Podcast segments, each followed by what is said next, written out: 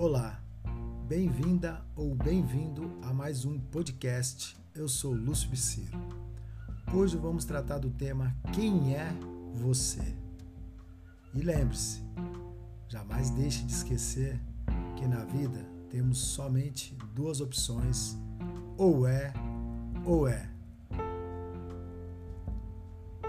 Eu vou iniciar falando de uma metáfora a gente tentar compreender quem é você. Certa vez, um homem, achando até que estava tendo um pesadelo, havia estado com Deus, na profundeza dos seus sonhos. Nesse sonho, Deus apenas acenava num gesto dizendo: continue, continue, não pare, siga em frente esse homem não compreendeu muito bem o real significado dessa passagem. Voltando ao estado de consciência, logo após o possível sonho, percebeu que aquilo que achou que era um sonho era mais real do que imaginava. Sim, ele estava num hospital após ter levado um tiro na face. Percebeu que havia mudado algo no seu interior, mas não sabia explicar o que. Depois de passar por toda a dor, ao saber que lhe seria retirado um olho devido ao tiro que levara, ficou em estado de letargia.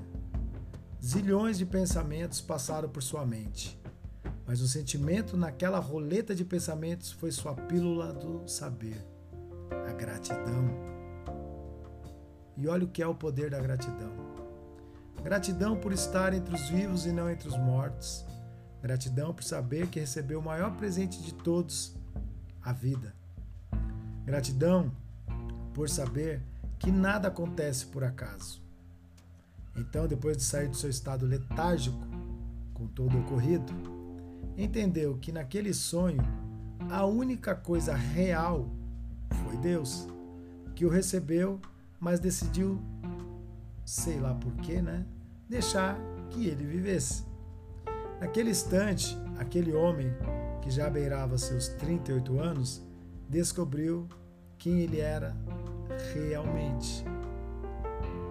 O que eu quero mostrar para você com essa história é que existem duas formas da gente descobrir realmente quem somos.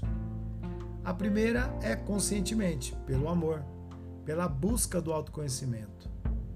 Já a segunda é pela dor. O homem dessa história sou eu, mas agora renovado. Pois aprendi a duras penas quem eu sou. Eu sou a pessoa que inspira pessoas a se inspirarem nelas mesmas em busca do seu propósito. Só que eu nunca me vi como essa pessoa. Eu achava que era uma pessoa que tinha que trabalhar para pagar contas, viver a vida loucamente, como dizia o finado Cazuza. Que eu era o que eu era e pronto. Quem gostasse, gostasse, quem não gostasse para mim, não importava. Mas nada é por acaso. Quando a gente é o escolhido, a gente pode até tentar sair da rota, mas o vento nos traz de volta. Você sabia que você pode ser escolhido para mudar o rumo da história de todos os acontecimentos da sua família? Mas para isso você tem que saber quem é você, para assim entender quem é o outro. Quem constrói a história ou o filme da sua vida é você. Seja o protagonista da história. Que história ou filme você anda escrevendo ou contando da sua história? Você anda cuidando mais da sua vida ou da vida dos outros? Isso é muito importante, pois devemos primeiro cuidar da nossa vida para depois cuidar da vida do outro. Se você já viajou de avião, perceba que uma das coisas mais importantes quando a tripulação de bordo eles falam sobre um acidente é que quando cai a máscara, você tem que pôr primeiro em você, para depois ajudar a outra pessoa. Justamente por quê? Porque você tem que primeiro salvar a sua vida para que você possa ter força e salvar a do próximo. E no mundo que a gente vive, é difícil encontrar identidade. Não é fácil descobrir quem é você. Nós temos cinco tipos de identidade: a que Deus te deu, a que seus pais te deram, a que você acha que é, a que os outros acham que você é e a que o país te deu, a sua nacionalidade.